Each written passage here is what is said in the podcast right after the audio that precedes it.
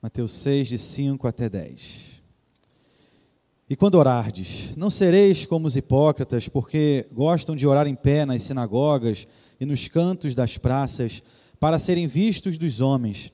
Em verdade vos digo que eles já receberam a recompensa. Tu, porém, quando orares, entra no teu quarto, e fechada a porta, orarás a teu pai que está em secreto, e teu pai que vem em secreto te recompensará. E orando, não useis de vãs repetições como os gentios, porque presumem que pelo seu muito falar serão ouvidos. Não vos assemelheis, pois, a eles, porque Deus, o vosso Pai, sabe o que de, o que, o de que tendes necessidade, antes que lhe o peçais. Portanto, vós orareis assim: Pai nosso que estás nos céus, santificado seja o teu nome, venha o teu reino. Oremos, queridos, mais uma vez. Bondoso Deus, Obrigado, Pai, porque aqui estamos na tua casa. Que agora o Senhor, Pai, fale aos nossos corações. Conduza, dirija, Deus, tudo aquilo que viermos a ouvir e que tenha, Deus, o teu agir, do teu Santo Espírito agora, a convencer, Deus, a entrar e de fato internalizar tudo aquilo que tu tens para nós e de nós. Em Cristo Jesus, nosso Senhor, que nós te oramos. Amém. Querido, o que te preocupa? O que tem aí, quem sabe, gerado preocupação em você e também nas pessoas ao seu redor? Nessa semana foi divulgada uma pesquisa feita ali pelo Instituto Ipsos, apontando aquilo que tem preocupado as pessoas em pelo menos 29 países, entre eles o Brasil. Em terceiro lugar, ficou a criminalidade e a violência. Em segundo lugar, ficou a pobreza e também a desigualdade social. E, em primeiro lugar, ficou a inflação, a alta dos preços, como a questão mais crítica aonde então essas pessoas moram.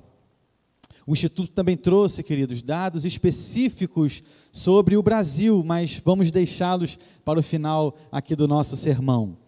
Fato é, queridos, que em todo o mundo, são muitas as questões que nos preocupam, que nos geram algum tipo de inquietação, angústia, desassossego, ansiedade, questões que sabemos bem se agigantam para cima de nós, nos deixando muitas vezes impotentes.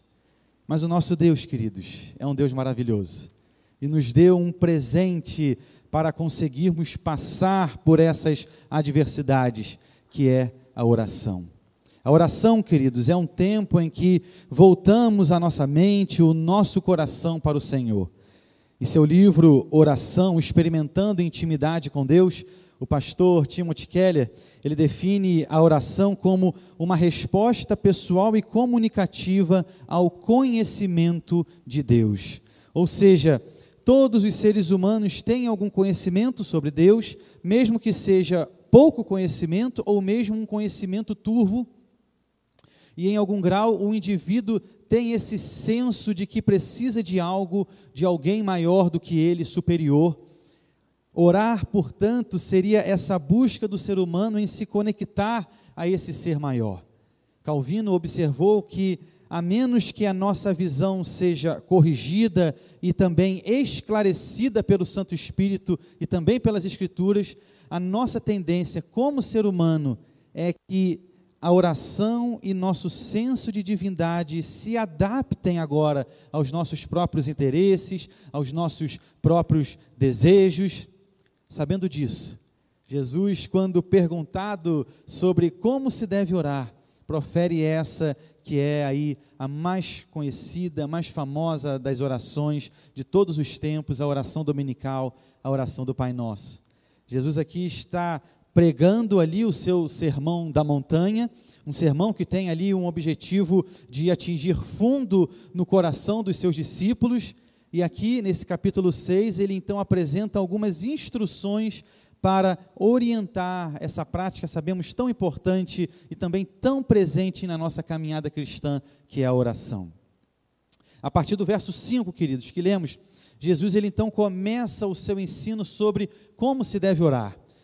Lá em Lucas 11, verso 1, nós observamos que um dos seus discípulos pede que ele lhes ensine a orar, diz o texto em Lucas 11, 1. De uma feita estava Jesus orando em certo lugar, quando terminou, um dos seus discípulos lhe pediu: Senhor, ensina-nos a orar, como também João ensinou aos seus discípulos. Veja que coisa interessante. O discípulo, vendo ali Jesus orar, espera pacientemente o mestre terminar a sua oração e então pede que lhes ensine a orar. Não podemos, queridos, nos esquecer que nós sempre somos vistos, estamos em evidências, que as pessoas ao nosso redor reparam os nossos hábitos, os nossos olhares, nossa forma de falar, de interagir, as nossas prioridades. O discípulo não só recebeu do ensino de Cristo, mas viu na prática Jesus orando. Jesus poderia falar ali demoradamente sobre a oração, mas que diferença fez ele ali, aquele discípulo, ver o seu mestre orando, demonstrando com a sua vida tudo aquilo que ele pregava.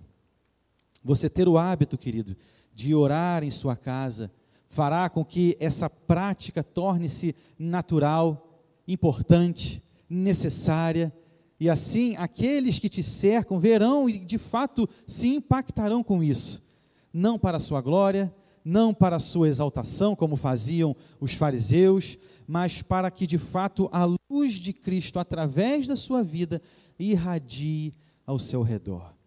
Ao ver Jesus orando, esse discípulo desejou também ter aquela intimidade, aquela comunhão, e legitimamente então pergunta a Jesus como se deve orar. Retornando, queridos, ao nosso capítulo 6 de Mateus, vemos que o ensino de Jesus em seu Sermão do Monte sobre a oração, então, se inicia antes da oração dominical do Pai Nosso. Verso 6 de Mateus 6 diz assim: Tu, porém, quando orares, entra no teu quarto Fechada a porta, orarás a teu pai que está em secreto, e teu pai que vem em secreto te recompensará. Não há problema algum, queridos, em orarmos aqui na igreja, em público, ou mesmo em um momento ali de refeição com a família, à mesa. O problema está em você só orar nessas ocasiões e não nutrir com Deus nenhum tipo de intimidade, nenhum momento seu pessoal com o Pai. A hipocrisia, queridos, é justamente quando você deixa de estabelecer esse relacionamento pessoal com Deus e simplesmente vive agora uma espiritualidade de aparências. Valorize, querido, o seu tempo pessoal, íntimo com o nosso Senhor.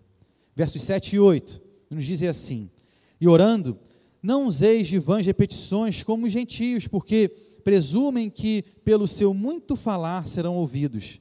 Não vos assemelheis, pois, a eles, porque Deus, o vosso Pai, sabe o que tem, o de que tendes necessidade, antes que lhe peçais. Devemos orar com sinceridade. Repetir um determinado pedido não o torna necessariamente uma vã repetição. O ponto aqui, queridos, combatido por Jesus, é quando as palavras elas não refletem um desejo sincero de buscar a vontade de Deus. Esse é o perigo, queridos, de se memorizar orações, porque elas podem se transformar em meras repetições de palavras. Deus requer de nós, queridos, orações sinceras, verdadeiras, legítimas, que venham de fato de dentro do nosso coração e não exatamente da nossa boca para fora. E assim, chegamos então na oração do Pai Nosso. Essa oração aqui é dividida em pelo menos seis petições. As três primeiras dizem respeito ao nome, ao reino e também à vontade do Pai. E as três últimas tratam das necessidades humanas, do pão, do perdão dos pecados e da vitória sobre o mal. Essa oração, queridos, ela nos foi dada não exatamente para ser então agora memorizada, repetida de forma vã.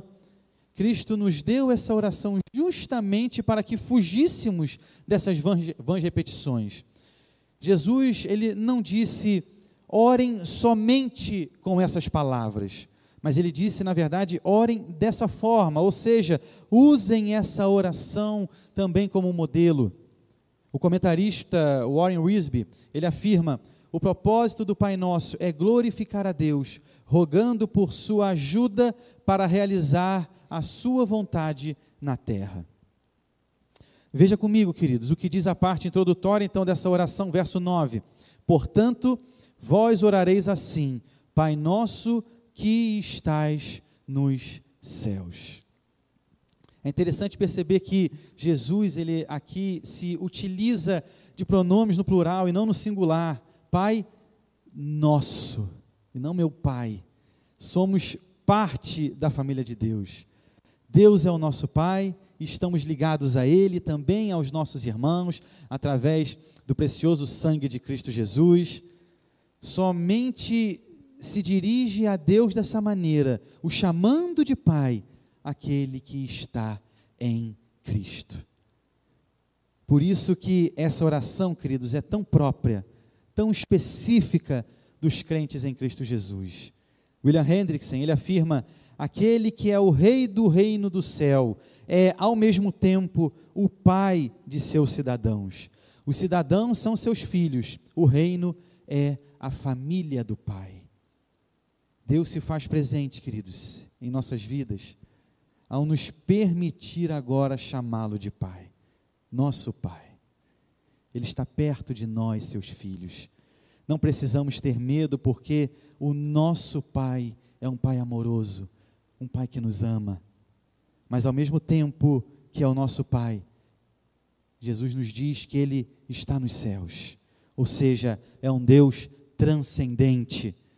Nossa aproximação a Ele deve ser debaixo, queridos, de profunda reverência, submissão, humildade muito cuidado com certas práticas que tratam Deus sem a devida reverência ao seu nome, com ali uma capa de intimidade, como se aquela pessoa que ora sem a devida rever reverência fosse, por vezes, até mais íntima do Senhor.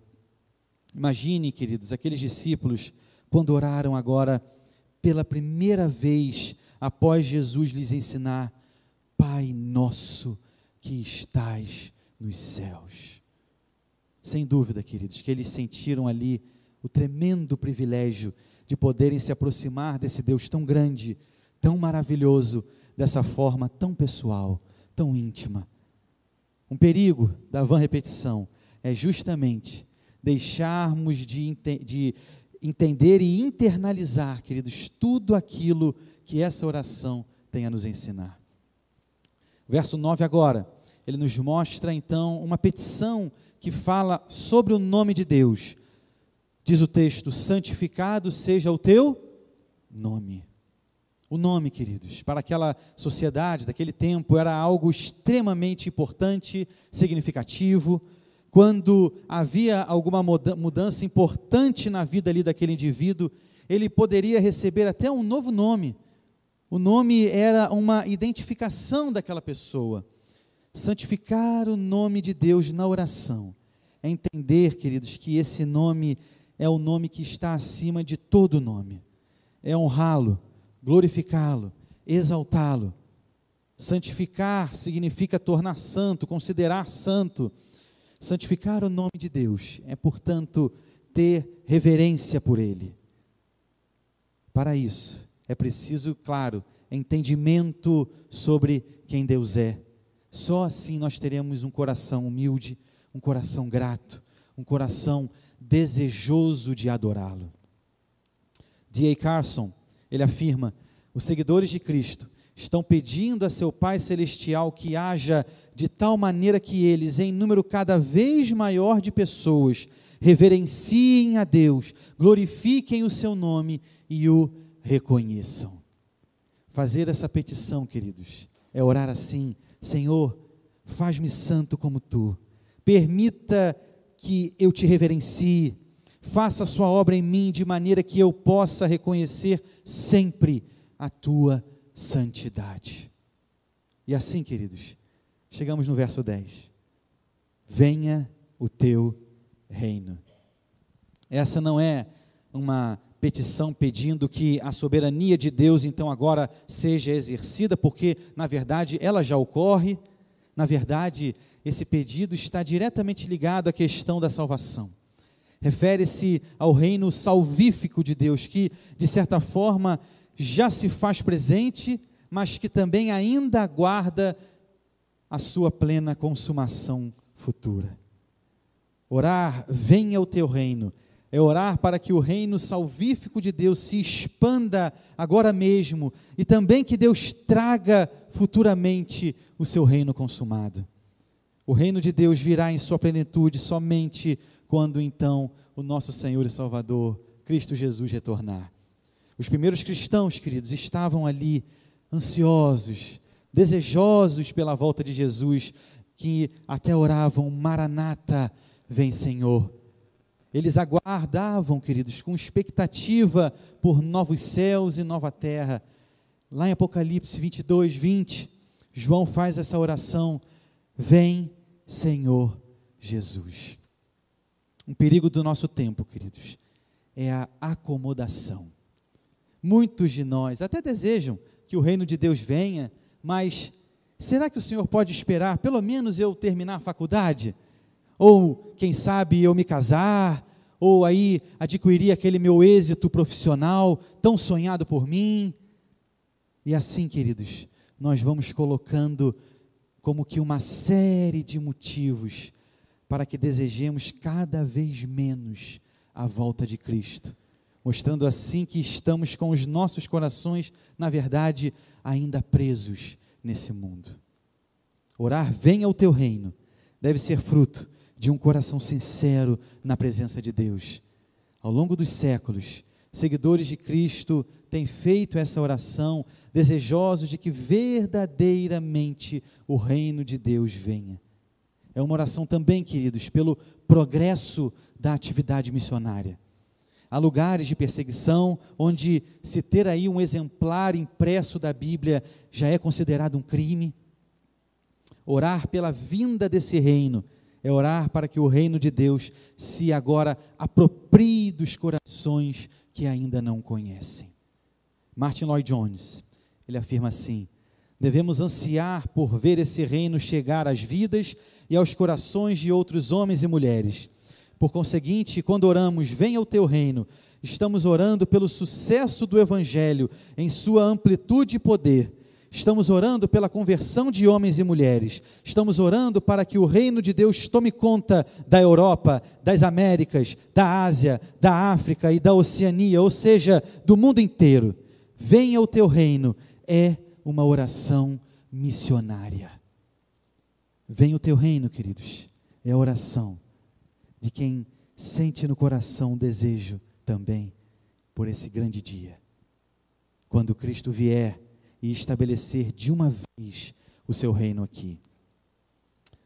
A oração do Pai Nosso, que se inicia com as petições que dizem respeito a Deus, nos mostram que acima das nossas necessidades pessoais, como por exemplo o pão diário, está o ardente desejo pela vinda do seu reino, de maneira que o nome de Deus seja glorificado acima de todo nome. Chegando à nossa conclusão, queridos. Vamos retornar ao que falamos no início sobre aquilo que nos preocupa. No Brasil, a inflação aparece em terceiro lugar, em segundo lugar ficou a criminalidade e a violência, e em primeiro lugar, o que mais preocupa os brasileiros são as questões sociais. O que é interessante nessa pesquisa, queridos, é que desde 2020, a maior preocupação mundial não era a criminalidade, as questões sociais, a inflação. A maior preocupação do mundo, queridos, era a Covid. E hoje ela caiu para apenas 6% da população aqui dos entrevistados com algum grau de preocupação sobre ela. Sabe o que isso nos mostra, queridos? Que o nosso Deus é um Deus que atende a oração do seu povo, que atende o clamor da sua igreja.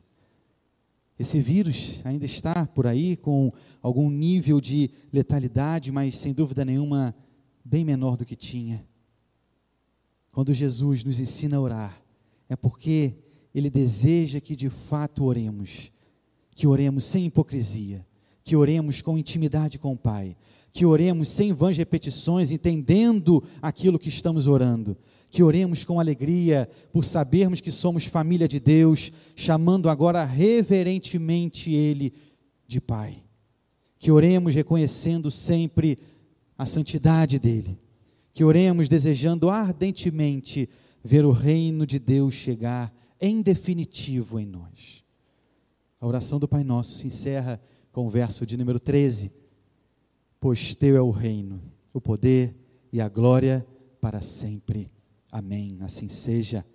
Essa é uma clara referência, queridos, ao livro de Crônicas, o primeiro livro, capítulo 29, verso 11, que diz: Teu Senhor é o poder, a grandeza, a honra, a vitória e a majestade, porque teu é tudo quanto há nos céus e na terra. Teu Senhor é o reino, e tu te exaltaste por chefe sobre todos. O reino é do Senhor, e como igreja dele, nos cabe orar: venha o teu reino. Maranata, vem Senhor Jesus. Vamos orar, queridos.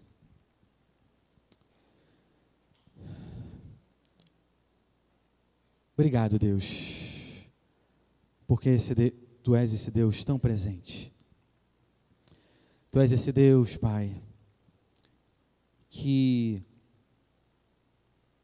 de forma tão carinhosa, tão terna, tão amorosa, nos ensina a orar, nos incentiva a orar, se coloca disponível a estabelecer conosco comunhão, intimidade. Oh Deus, obrigado, Pai, pela tua palavra que tanto nos mostra